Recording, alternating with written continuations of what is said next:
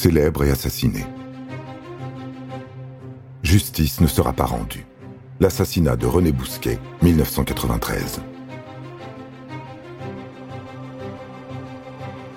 Paris, 8h45, le 8 juin 1993.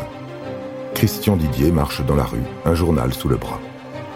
Surtout, avoir l'air naturel et détendu. Il sonne à l'interphone d'un immeuble, au 34 rue Raphaël, dans le 16e arrondissement.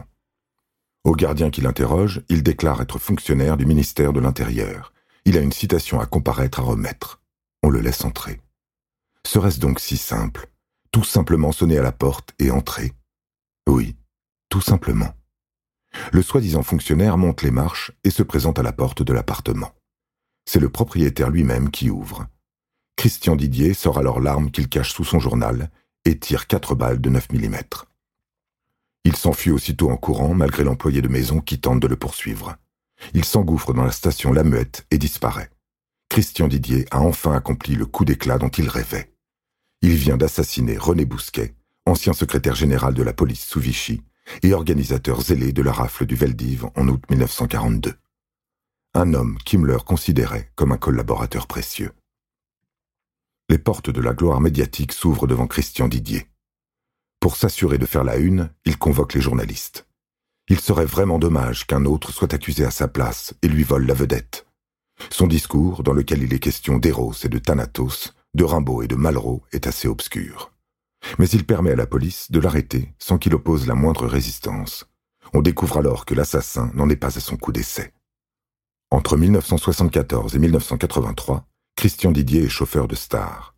Il envoie du beau monde, il se met à rêver célébrité et tente d'abord d'accéder à la gloire littéraire. Il écrit des romans dont aucun éditeur ne veut.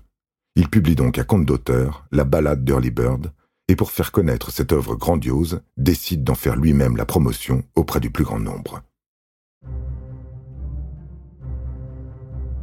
En mars 1986, il interrompt la remise des Césars. Michel Drucker, bon prince, le laisse parler. Il enchaîne les coups d'éclat, provoquant Jean-Marie Le Pen en duel, arrachant son micro à Georges Marchais au cours d'une fête de l'UMA, ou s'enchaînant à la terrasse du Fouquet's.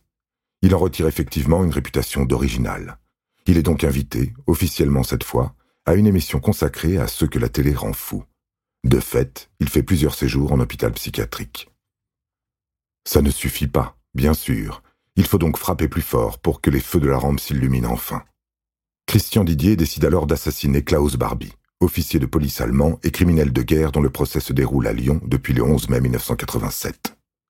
Le 19 mai, il se présente à la prison Saint-Paul à Lyon, où l'ancien nazi est incarcéré. Il déclare être l'urologue chargé d'examiner le détenu. Sa tentative d'assassinat s'arrête au portique d'entrée quand les gardiens découvrent un pistolet dans sa trousse.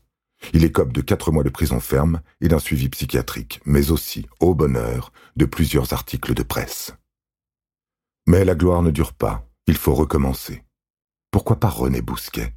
C'est au moment où le second procès de l'ancien collaborateur s'ouvre sous l'inculpation de crimes contre l'humanité que Christian Didier entend parler de lui.